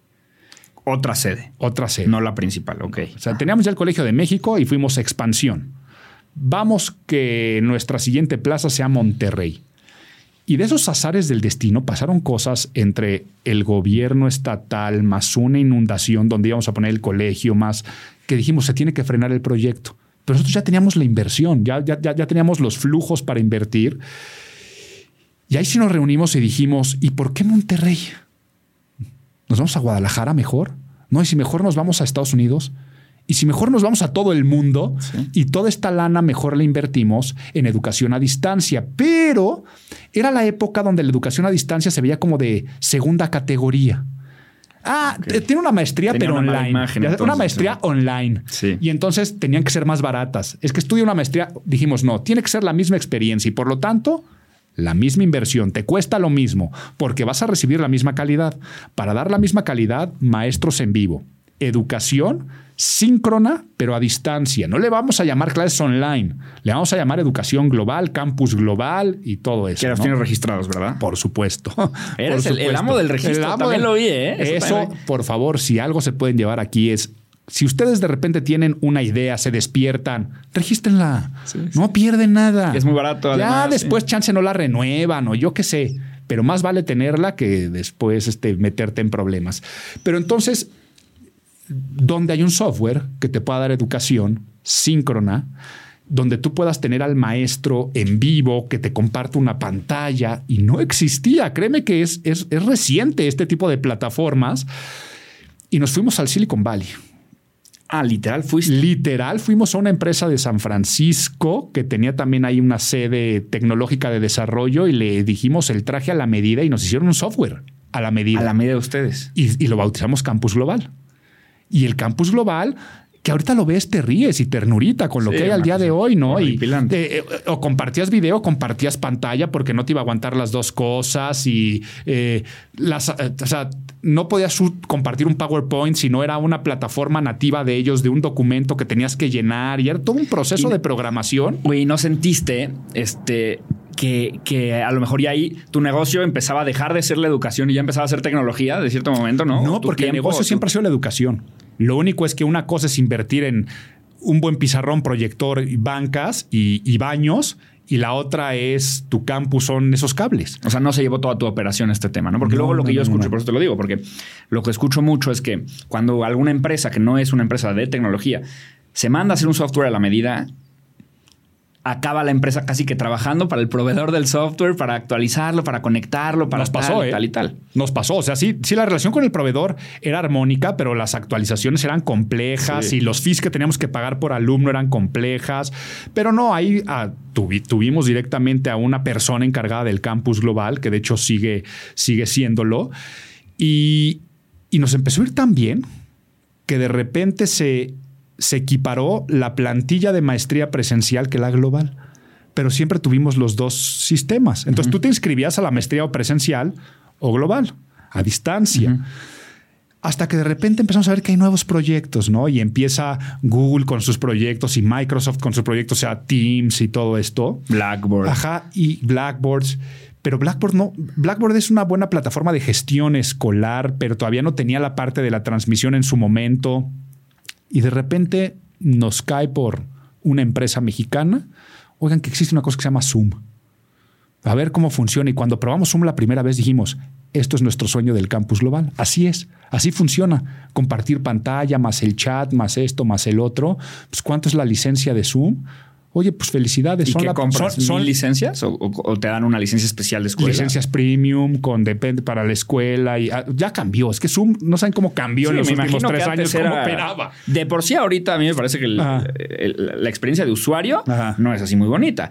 Es muy útil, eso sí, pero me imagino hace, hace años. No, Bueno, pero imagínate, hace esto hace siete años era extremadamente novedoso. Y entonces nos dicen felicidades, son los primeros en tener una licencia de Zoom este, a nivel académico, universitario para toda Latinoamérica. Oye, ayer era para invertir en su. Eh, sí, sí, nos vimos güeyes. no, sabíamos lo, no sabíamos lo que iba a pasar. Pero entonces ahí empezamos a tener que dar clases de qué era Zoom y capacitaciones alumnos. Te- teníamos clases que le llamamos quitamiedos. Porque a la gente le daba miedo est- estudiar. Entonces se metía y cuando lo probaban decía, ay, esto está muy padre. Interesante. Luego vino la pandemia, todos nuestros alumnos dominaban Zoom, entonces hasta, hasta sus amigos de, pues conectamos a un Zoom y ahí hacemos una reunión y una fiestita este, a distancia. Y hoy nos pasa, ¿no? Antes decíamos, con la tecnología de punta de nuestro campus global, hoy la gente dice, ah, sí es Zoom, tampoco, Sí, sí. tampoco, tampoco exageren. Tranquilos, hombre. Pero lo que nos trajo a nosotros es el concepto de educación metapresencial y el concepto de alumno libre. O sea, eso de que Sí. te- te obliguen a la lista que tengas que estar. Entonces tú ya decides si asistes, si no asistes, si la clase de 7 la quise tomar a distancia, si te agarró el tráfico por una manifestación y te quieres conectar y después llegar, o a media clase salirte a un Starbucks. No le tienes que ser al profesor, ahorita vengo, me salgo, te paras, te sales, te conectas y te vas al Starbucks y luego regresas. Y es la ventaja del alumno libre y la educación metapresencial. Totalmente, totalmente. Y ya vi que también las faltas y todo eso ya las quieres quitar y todo eso que, que ahorita a lo mejor hablamos de que eso. Ahí no me dejan. ¿No te dejan? Aunque soy el rector, los profesores están Ellos muy son los que están como más tercos. Yo Quiero soy- hablar justo de los profesores. De hecho, bueno, no, dime, dime, no te quiero interrumpir la idea. Es que yo soy un enamorado de que el alumno está decidiendo hacer una inversión de dinero, de tiempo en su educación. Si el alumno no desea aprovechar esa inversión y tirar su dinero a la basura, Es su bronca. es tu bronca. Es como si tú dijeras, yo, yo quiero comprar ocho boletos de avión en este avión y no presentarte, vas a perder el vuelo Claro. y vas a perder ese dinero. Entonces, si un alumno te dice, yo te quiero pagar una colegiatura y no me presento, pues ya es bronca tuya. Yo no tengo que andar pasando faltas. Ay, sí, pero entonces que los vas a pasar. No. Porque no el chiste es que la evaluación vaya siendo tan parcial que tu aprendizaje al final dices, tienes las competencias, no tienes las competencias. Entonces, tarde o temprano, así como te va a dejar el vuelo, tarde o temprano reprobarás la materia. ¿O no? Y si quieres continuar, y si quieres continuar, tendrás que volver a comprar un nuevo boleto del avión si querías volar. Ahora, si por X o Y razón la pasaste, o eres un genio, o tuviste una educación autónoma maravillosa, o no sé cómo fregados le hiciste, o tu maestro está muy barco y no está funcionando, que sería un problema de calidad que no nos pasaría, o yo qué sé, pero tú acreditaste la manera de las competencias, handshake, felicidades. Esa es mi visión de la educación Sí. a futuro, ¿eh? No, yo estoy totalmente de acuerdo. Creo que a lo mejor y, a, a lo mejor los profesores lo ven un poco más por un tema como de ego, de respeto a ellos, como de es un reto esta materia, ¿no? Y entonces si no vienes y demuestras que puedes con ella, casi que me, me haces de menos indirectamente de, pues mira, yo no necesito venir, pero estoy de acuerdo que para allá va la- el futuro. Justo de los profesores quiero hablar porque en, eh, se- según Glassdoor, el sueldo promedio de un profesor eh, universitario de una escuela, de una universidad privada en México es desde 25 mil pesos. No te voy a preguntar cuánto les pagas a tus profesores, pero tú ya bien dijiste que siempre trataron de dignificar este tema. Yo que hago educación, eh, el eslogan de Mercatitlán es estás a un curso de lograrlo, porque siempre decimos que lo que te separa de tus metas es la educación, de cualquiera. Pero si la educación te la da alguien que a lo mejor no está incentivado, que no, o sea, que le pagan muy poco, que... Entonces hay como una di- disonancia interesante. Las universidades cobran una super lana y lo que pasa, está pasando, por ejemplo, en Estados Unidos, ¿no? Cobran una super, super lana, digo, ahí por lo menos les pagan mejor a los profesores, pero aquí en México cobran una super lana y luego tienen unos profesores, pues verdaderamente, pues, pues malos. Y el cuate, que es un doctor en algo, que es un super picudazo, no se siente ni un poco incentivado, a lo mejor más que por la pasión, y por eso hay muchos profesores que trabajan en otro lado y dan algunas clases.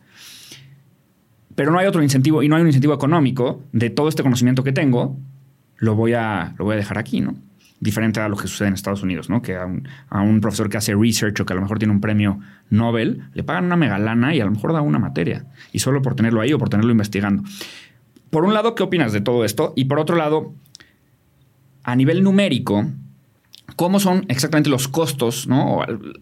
Te puedes, en lo que te puedas acercar y con lo que te sientas cómodo compartiendo, evidentemente, cómo son estos porcentajes de costos y qué tanto del costo de una universidad es la nómina y son los profesores. Mira, es que la nómina, tú piensas que la nómina también desde, desde Sí. eh, quien atiende la cafetería, este, a menos que te la tengas concesionada, hasta el poli de la entrada. O sea, las nóminas son, son muy grandes, ¿no? Y sobre todo las nóminas administrativas, o sea, las, las gerencias que puede haber, subgerencias, direcciones, eh, asistencias. Y luego está la plantilla docente. El estudio que acabas de mencionar. No es cierto. O sea, Ah, bueno, no, estoy, no estoy diciendo que, que, que fallen. No, no. Sino seguramente están hablando de maestro de planta Sí, y a, a cierto nivel. es correcto. Correcto.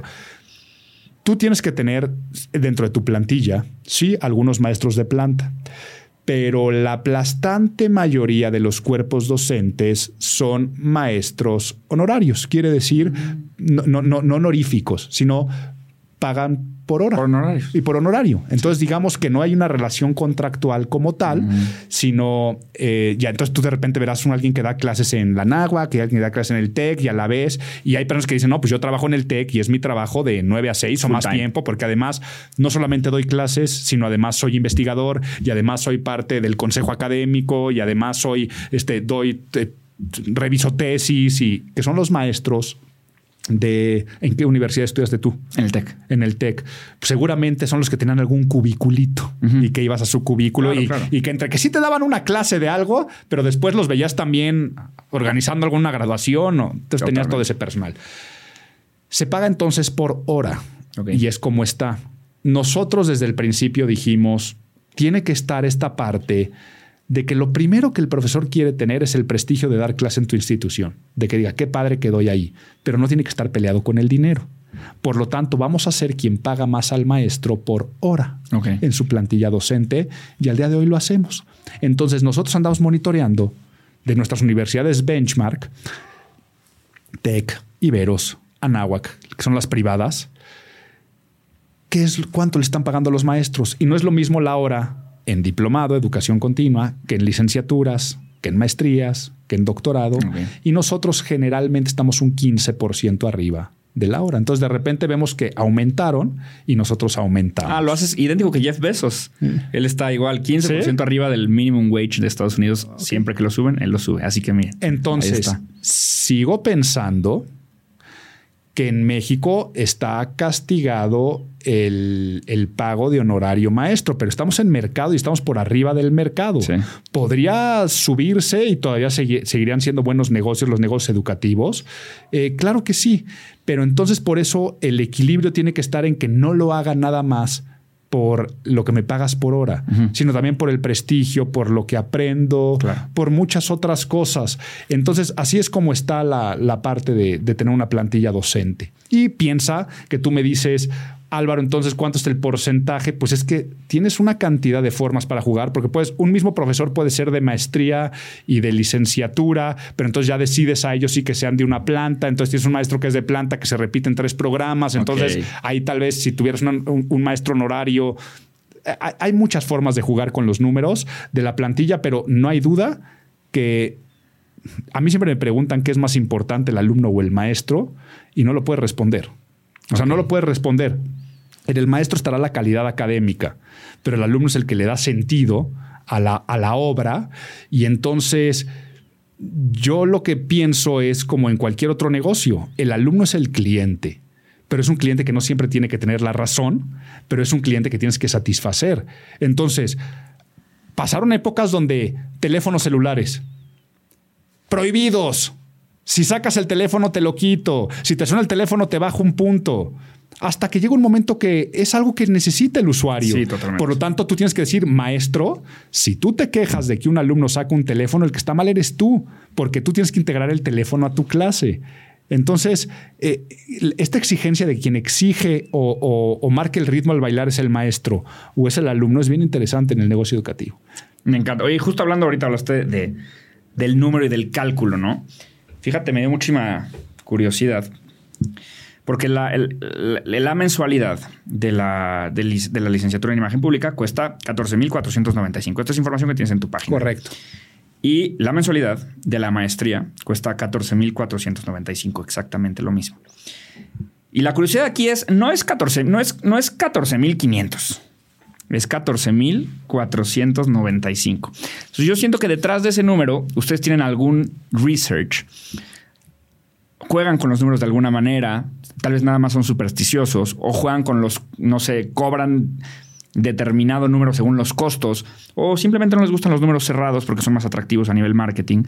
¿De dónde sale ese número y cómo, cómo calculan ustedes cuánto cobrar? Te lo digo así y abiertamente como es, porque no tengo por qué ocultar nada de eso. Acabo de decir hace un rato que nuestras universidades benchmark son las de mayor calidad en el país privadas. Sí. TEC, Ibero, Anáhuax. Eso es a nivel calidad y además las universidades son las más caras. Entonces, nosotros nuestra promesa de, de venta, que ni siquiera es una promesa de venta porque no lo decimos hacia afuera, Sí. nuestro, nuestro objetivo es decir, tengo mejores instalaciones que Iberos, Anáhuax, Tex. Mejores instalaciones y no hay duda. Segundo, tengo mejores maestros y mejor pagados que Iberos, Anáhuax, Tex. Calidad educativa. Tengo la misma o superior calidad educativa que Iberos, Anáhuax, Tex. Pero luego, colegiaturas, no tengo las mismas Sí, ni abajo. cercano. Vámonos para abajo y muy por abajo. Vete por arribita de las que no son tu benchmark de calidad. VMs, Unitex.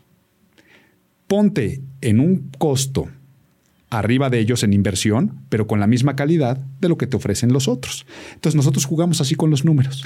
Y fíjate qué, chistoso, porque me parece fascinante, esto me parece una buenísima idea. Normalmente los negocios de nicho, por ser tan anichados, son más caros, porque le das a un target como muy específico que te ama, que el negocio genérico, ¿no? Y yo diría, pues Álvaro debería estar, ¿no? O en, este supuesto, más caro que una universidad como el TECO, como la Ibero, que son genéricas y, ah, tienen muchas dis- distintas carreras. Pero darle más al usuario y cobrarle menos. Es una funciona. maravilla porque funciona muy bien, porque además, quien está dispuesto a pagar Iberos, Anáhuax, este, Tex, lo ve y dice, ay, Qué qué, maravilla. qué atractivo, se le hace muy atractivo a los padres.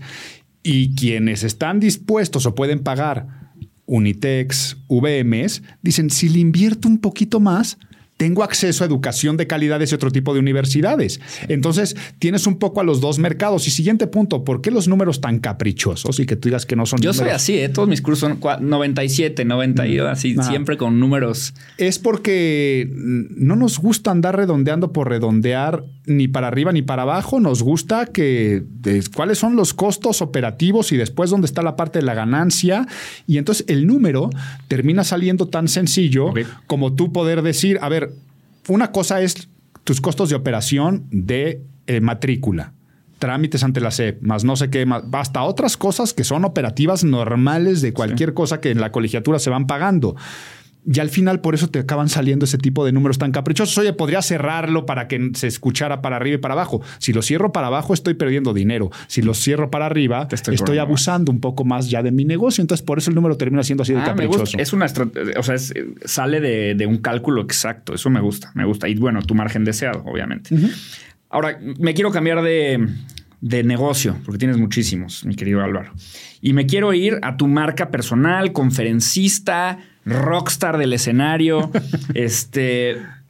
Primero, marca personal y sobre todo canal de YouTube. Tienes casi medio, bueno, tienes ya más de medio millón de, de seguidores. No sé. Ahí en YouTube, pues sí, muchas Sí. felicidades. La placa plateada te la dan a los 100 mil, la siguiente placa te la dan al millón. Entonces estás a la mitad de la famosa placa. Me, me llegó esa placa dorada. Sí, Sí, ah, dorada. No, no, no, plateada, Plateada, ¿no? Sí, plateada ya te llegó, hace, sí, hace mucho. La tengo en un cajón. Oye, y- ah, sí, Sí, ni siquiera sé en qué cajón está ni dónde está. el cajón de las placas. Sí. Yo no tengo ninguna, entonces no la tengo en ningún lado. Oye, y en todos tus canales, en todos tus Ah. videos, perdón. Hola, ¿qué tal? Soy Álvaro Gordoa, rector del Colegio de Imagen Pública, en donde se estudia la licenciatura, la maestría, ¿no? Y tienes todo este, eh, este inicio bien, bien eh, escrito. Al final das la página de internet. No tienes ningún anuncio. YouTube no pone anuncios, no tienes habilitado lo de los anuncios en, tu- en tus cana en tus videos. Y me dicen que soy medio güey por eso, ¿eh? No, es que ahí va la, ahí va la pregunta. Ah. el, el- cuál es el objetivo de esas, de esas publicaciones, de esos videos que te toman tiempo y demás, y, y equipo y todo este tema. No pones anuncios, pero estás monetizando por otro lado. Tal vez no sé si miden o de alguna manera saben que le- de- a partir de esos videos sí llegan alumnos, O tal vez es un tema de imagen. ¿Cómo ves tu creación de contenido? Todo lo, que acabas, todo lo que acabas de mencionar, pero sabiendo que el contenido es el rey y la divulgación científica y que la gente sepa de la ciencia de la imagen, porque mientras más cultura de la imagen exista, yo voy a tener también más negocio, yo y también el gremio. Totalmente. Te cuento cómo surge todo. Eh, dices rockstar del escenario y haciendo cosas y los suscriptores del canal de YouTube. Si te digo la verdad, no sé cuántos suscriptores tengo y cuántos views tengo, es porque nunca lo he hecho con ese objetivo de una métrica del aspecto de cuántos followers tienes en, en Instagram o en otro lugar. Yo, por ejemplo, la primera vez que di una conferencia en mi vida, lo hice de manera gratuita, porque yo sabía que dar conferencias me iba a posicionar y a dar a conocer quién soy y qué es lo que hago. Entonces yo fui al TEC de Monterrey, Campus Estado de México, porque conocí al director de la carrera de Mercadotecnia a decir que tenía una conferencia de imagen pública para jóvenes que se llamaba Imagen Cool, todavía no existía mi libro de esa forma, y que normalmente costaba tanto, pero quería dársela gratuita. Y te dijo, jalo. Y yo, yo dicen, reúneme a los de Mercadotecnia, el TEC, y me dijo, no, te invito a mi clase. Ven a dar a mi salón 20 de personas. sí, sí. Pero yo la fui a dar a 20 personas y fui el más feliz. Y me sentí ese rockstar eh, sin ningún ego inflado. Decir, qué padre que puedo venir a hablar de imagen pública. Oye Álvaro, me gustó la conferencia. Así la tendrían que escuchar todos los de Merca. Y yo en vez de decir, te lo dije desde el principio, feliz te la doy. Eh, recuerda que vale tanto. No, dámela gratis. No, feliz. Y di la conferencia. Ahí me dijo el de la carrera de comunicación. Oye, ¿te le puedes dar a los de comunicación? Acabé dándola para todo el sistema TEC Y todos gratis. gratis y me volaban a Monterrey o me manejaban a Querétaro y las daba gratis. Pero de repente un día sonó el teléfono. Oye Álvaro, soy de un laboratorio médico veterinario, de especialista en un medicamento para ganado de Querétaro. Oye, la conferencia que le diste a los chavos del TEC, ¿la puedes dar para la empresa donde trabajo? Porque tenemos nuestro congreso. Sí, con mucho gusto, mándame la propuesta. Y ahí me pagaron. Entonces, para contarte esta anécdota, fue lo mismo con mi primer libro, fue lo mismo con el canal de YouTube. Yo de repente veo que un chavito, Edgar, se cae y se hace viral. Ya, güey, ya, güey. Y viene YouTube y, y por el otro lado yo estaba viendo lo que pasaba con MySpace, con Lily Allen o aquí en México con un grupo que se llamaba Porter. Y eh, a ver, esto, estos son las redes sociales. No existían influencers, no existían bloggers, videobloggers, no existía nada de eso. El chavito se cayó. Y yo dije, si este chavito lo estamos viendo, la gente tal vez también puede ver un contenido De más valor. de más valor sobre imagen pública. Entonces abrí mi laptop, rec, Con la webcam. con la webcam integrada a esa laptop en la oficina. Tuve los primeros videos, son de risa. Hola, ¿qué tal? Te saluda Álvaro Gordoa. ¿No era rector del Colegio de Imagen Pública? Álvaro Gordoa, consultor en imagen pública. Y hoy te vengo a hablar de la puntualidad. ¿No? Bueno, sí, para más informes visita la página imagenpublica.mx. Y hablaba de la puntualidad. Mi primer video fue hablando de la puntualidad. Lo subo al canal de YouTube del Colegio de Imagen Pública que abro. Y lo habrán visto cinco pelados, diez pelados, pero yo en ese momento dije, yes, está increíble. Y a partir de ese día dije, todos los miércoles voy a subir un video de un tema. 15 años después, no he fallado un solo miércoles. ¿Cuántos vieron el último video? No sé, pero sé que lo hago por mí, por el contenido y porque sé que hay gente que lo puede disfrutar. Ahora, sí sé que por mi canal de YouTube, pues vendo más libros y por los libros me caen más conferencias y por conferencias tengo más followers en otra red y por más followers en otra red tengo más alumnos y tengo más clientes y se convierte en un polo generador de riqueza humana y material. Yo no sé cómo cae un alumno, tal vez voy a hablar con Marta de baile sobre cómo ligar y ahí me escucha este, una mujer y esa mujer me empieza a seguir en Instagram y ve que subo un video de cómo pedir un aumento de sueldo y se lo manda a su cuñado porque de eso hablaron en la comida de que quería pedir un aumento y no sabía, ay mira, me topé con este video.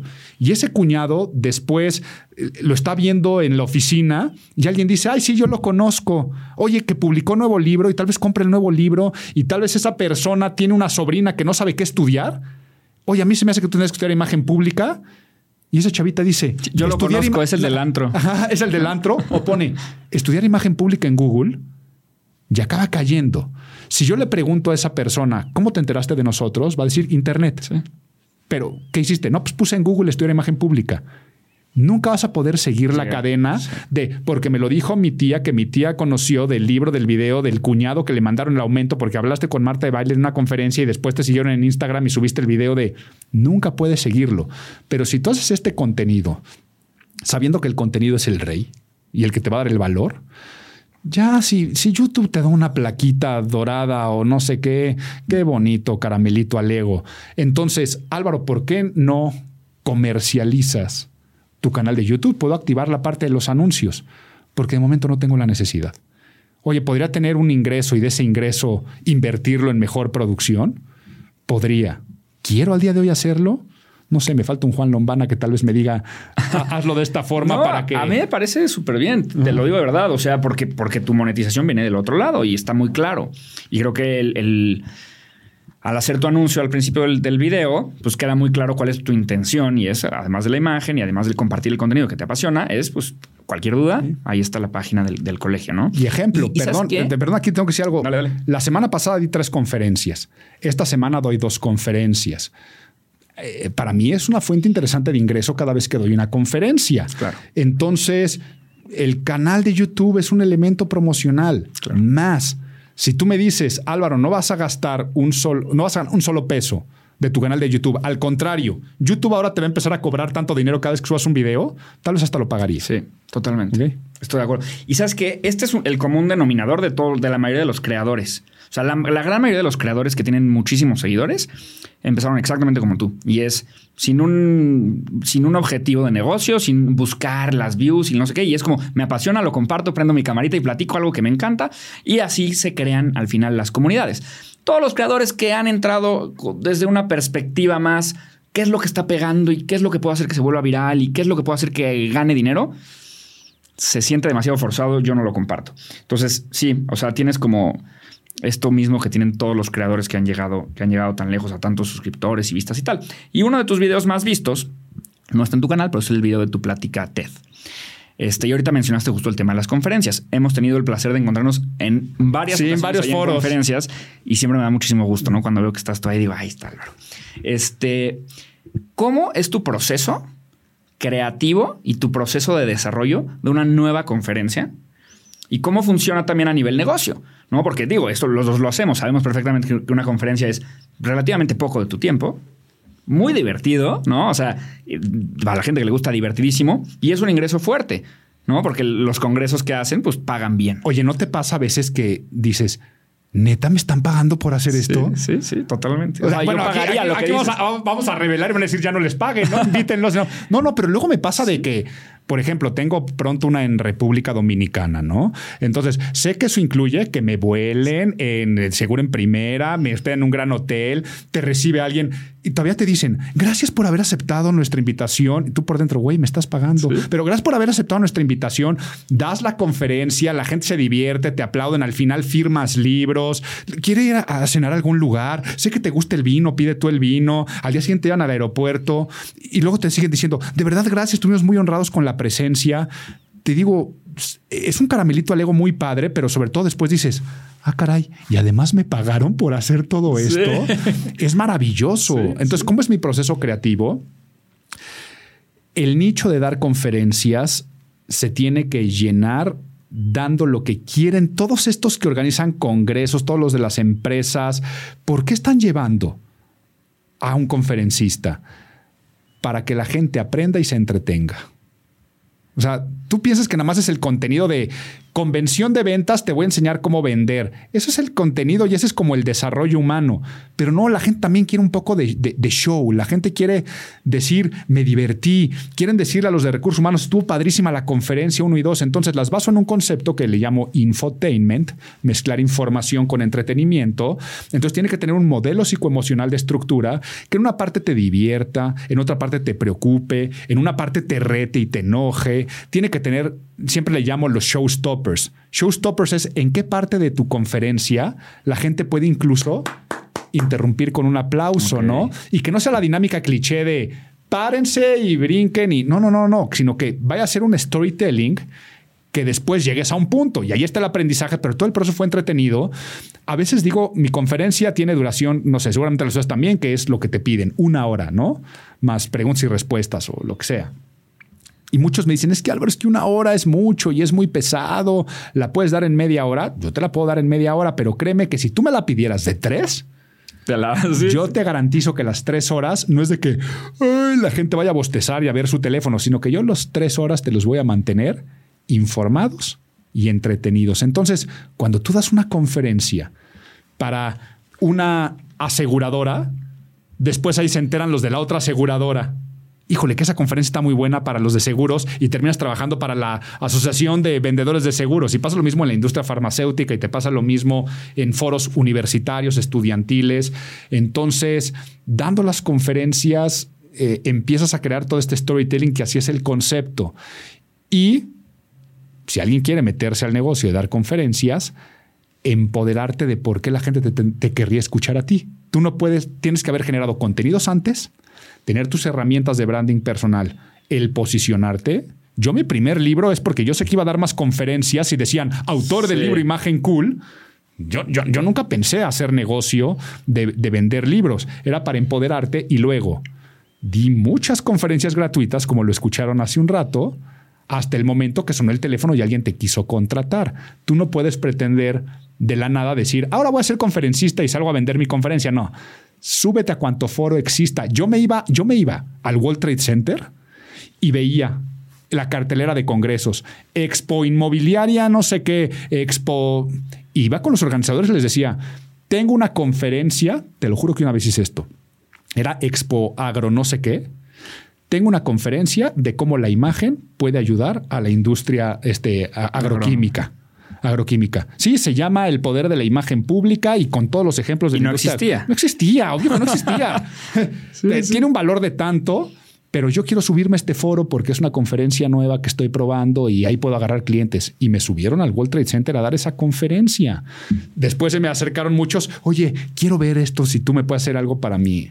Claro. Y ahora para mí lo que es el agroquímico, pues tengo muchos clientes de esa industria. Qué chistoso. Pero así te lo puedo decir que, pero yo lo hacía por divulgación. Nuevamente, de repente de ahí sonaba el teléfono, oye Álvaro, te viene el World Trade Center, quiero contratarte una conferencia. En mi negocio, que es el de la consultoría finalmente y la capacitación, tú no decides si eres consultor. Es cuando alguien te quiere comprar, dices, creo que ya estoy siendo consultor. Y pasa lo mismo en las conferencias. Oye, me encanta. Y es verdad. ¿eh? Y ahí te entiendo muy bien porque yo también Di muchísimas conferencias gratis al principio, muchas, muchas, muchas. Igual me volaban, no sé qué. Había veces hasta que yo pagaba los vuelos, yo pagaba los hoteles. Este, pero pues justo con tal de foguearte y las horas, las horas de, de vuelo. de las tablas. De estar ahí tablas frente de la gente, las tablas, totalmente. Y ahora me parece de lo más divertido que hago en mi trabajo, sin duda. De hecho, es una de las cosas que, que durante pandemia extrañé un montón. Ahora lo hago todo virtual, pero no es lo mismo. la neta no es lo mismo. Extrañan. Oye, última o de las últimas preguntas que te quiero hacer, mi querido Álvaro es el tema de tu consultoría. Tengo dos preguntas aquí. La primera es, imagínate que yo soy un artista. Yo te hablo, oye Álvaro, ¿cómo estás? Hoy necesito que me eches la mano con mi imagen. ¿Cómo funciona? O sea, te vienes a vivir conmigo una semana, me estudias, haces un research espectacular o cómo funciona y luego me, cobras por hora o me cobras por todo y luego cómo yo verifico que estoy llegando a esa imagen que, que estamos trabajando entre los dos, se hace una encuesta, cómo funciona todo eso. Esa es una. Y la segunda es, ¿qué pasa? Que seguramente te habrá pasado dos millones de veces. Cuando el cuate que te contrata quiere eh, la, forma y no tiene el fondo, ¿no? O sea, yo te hablo y te digo, ya lo, lo que pasa es que yo quiero parecer un jugador de fútbol. Y tú dices, híjole, Juan, mides unos 63, maestro, estás medio gordito. No, o sea, no vas a parecer un jugador de fútbol. ¿Cómo funciona y cómo, cómo manejas estos elementos? Empiezo por lo segundo. Para poder hacer un proyecto de imagen pública a nivel consultoría, tiene que haber fondo respeto absoluto de una esencia donde toda la forma se va a sostener. O sea, no es el parecer, es el ser y el parecer. Igual de importante. Sí, el parecer tiene mucho peso en la comunicación. O sea, al libro lo juzgas por la portada pero el interior tiene que ser bueno el libro. y si se te ponen tercos, ajá, seguro te pasa porque yo pienso que yo parezco futbolista. no, o sea, y ahora, ahora te lo respondo. El proceso de la consulta es un proceso metodológico. Es una ciencia social, no es exacta, pero sí es medible. Son cuatro etapas de un sistema metodológico. Investigación, diseño, producción y evaluación. La investigación, también llamada auditoría de imagen pública, se hace una investigación interna y externa. Interna tu esencia, mediante entrevista personal cara a cara, pruebas psicológicas y muchas otras técnicas. ¿Quién sería Juan Lombana, por ejemplo? ¿no? En personalidad, temperamento, carácter, contexto familiar, social, muchas cosas. Y luego investigación externa investigación de percepción, investigación de mercados y etnografías digitales, o sea, ¿qué dice social listening y understanding? Y todo eso es un diagnóstico. Imagínate que es como ir al médico. El médico te va a preguntar a ti, te va a decir dónde te duele, te revisa, pero también te hace análisis de sangre y un laboratorio saca rayos X. Y con eso el médico hace un diagnóstico, nosotros igual. Con quien es Juan en esencia, cómo lo perciben, qué necesitan sus audiencias, hacemos un diagnóstico. Y en base a ese diagnóstico yo le puedo decir al cliente, oye, pues la forma que tú quieres, no hay un fondo que se sustente, o alguien que me dice, yo quiero ser gobernador de mi estado, pero ni partido político tienen en su momento y tienen niveles de conocimiento muy bajos, yo les digo, no te puedo hacer gobernador en estas elecciones, pero en seis años sí te puedo hacer gobernador. Entonces, te cambio un poco tu panorama y ahí es donde yo decido si trabajas o no trabajas, aunque obvio el simple hecho de que te diagnostiquen ya es negocio. O sea, tú cuando vas al médico, invertiste en rayos X y chance ya sabes que estás enfermo. Tal vez en ese momento dicen, pues es incurable lo que tienes, no lo siento mucho y no te puedo operar porque lo tuyo es incurable. Sería muy similar. Segunda etapa, diseño. En base a ese diagnóstico, se hace un plan maestro de imagen pública que contiene todas las estrategias de estimulación verbal y no verbal en muchas áreas de la imagen. Lo físico, lo profesional, lo verbal, lo visual, lo audiovisual, lo ambiental. Y esas estrategias después se llevan a la tercera etapa, la realidad, que es la etapa de producción donde viven los estímulos. Entonces, ahí ya te rodeas de especialistas y desde un fotógrafo le tomaría la foto al candidato o a la candidata como un publicista, un mercadólogo, un mercadólogo digital, manejar, pero todo basado en el plan maestro de imagen pública. No es de que contratamos a la agencia de marketing digital para manejo de redes sociales y ellos hacen su propia estrategia. Todo parte del plan maestro de imagen pública y se arma una orquesta que está dirigida por el consultor en imagen pública y su batuta es el plan maestro de imagen pública. Y la última etapa es la etapa de evaluación, ah, que es la misma etapa de auditoría inicial. Es como si después de que te diagnosticó el médico, te dijo lo que tenías que hacer, te operaron, tomaste tu, una dieta especial, medicamentos, después te vuelven a hacer el mismo análisis de sangre y rayos X y el doctor dice, sí, jaló, jaló, te doy de alta o no tiene que haber este tipo de seguimiento porque no me gustó cómo quedó esto o el otro. Pasa lo mismo en este proceso, convirtiéndose en un círculo metodológico donde se logra el objetivo y das de alta, o hay continuidad para decir cuál es la siguiente etapa a la que te quiero llegar. Manejo una campaña política, la ganas y ahora viene tu plan maestro para los primeros 100 días de gobierno y luego para el primer año. ¿Y tú vas, tú vas cobrándoles en cada etapa o, cómo funciona este tema a nivel Muy similar a muchos negocios de consultoría que es honorario por hora. Entonces, no es, no es depende el sapo la pedrada en dinero, ¿no? Ay, es que es una campaña para el, para este, el gobierno de Nuevo León y esta es para una alcaldía este, de Huejotzingo, Puebla, ¿no? Entonces le voy a cobrar más a la otra. Tu honorario es el mismo. Lo único es que manejar una campaña en Huejotzingo, Puebla, no son las mismas horas ni cantidad de consultores que manejarla para el gobierno de Nuevo León, ¿no? Y así lo mismo sería para un artista, sería lo mismo para una marca. Entonces, precio hora, y así como en abogados está este, el abogado junior, el abogado senior, el socio abogado, pues pasa lo mismo en los negocios de consultoría. Álvaro, Eres lo máximo, de verdad, muchas, muchas, muchas gracias. Se nos acaba el tiempo, pero bueno, queda, queda abierto, queda abierta una invitación para, para futuras temporadas, porque quiero luego hablar de tus libros. Híjole. ¿No? Que creo que es un tema muy, muy interesante que me quedó por ahí al final. Pero es que no sé cuánto aprendí de verdad en este, en este tiempo. Aprendí muchísimo, muchísimo. Muchas, no tengo palabras para agradecerte este, venir a cómo funciona tu negocio. Me encantó ver este lado de ti que normalmente no vemos, ¿no? Este, hablando de negocios y eh, me quedo con el tema de que eres antrero. no, no es cierto. Maravilloso. De, que fui, de que fui, de que fui, de, que, fui, hasta que el cuerpo y la edad este, lo, dijeron que hasta ahí llegaba. Es verdad. No, no, no, era broma. En realidad creo que diste unas pepitas de oro impresionantes. A la gente le va a servir muy cañón. Muchas gracias, en serio, de verdad. Muchas, muchas gracias. Y pues nada. Nada, al contrario. Yo muy feliz de haber estado aquí y te felicito, Juan, porque es la primera vez que hablo de muchísimos temas que me encantó platicar, lo que quiere decir que el diálogo y el espacio funciona y funciona bien porque no más podcast de cliché. Por primera vez hablé de cosas bien interesantes en mi vida. Muchas gracias, bro. Nos vemos. Gracias. Ya está.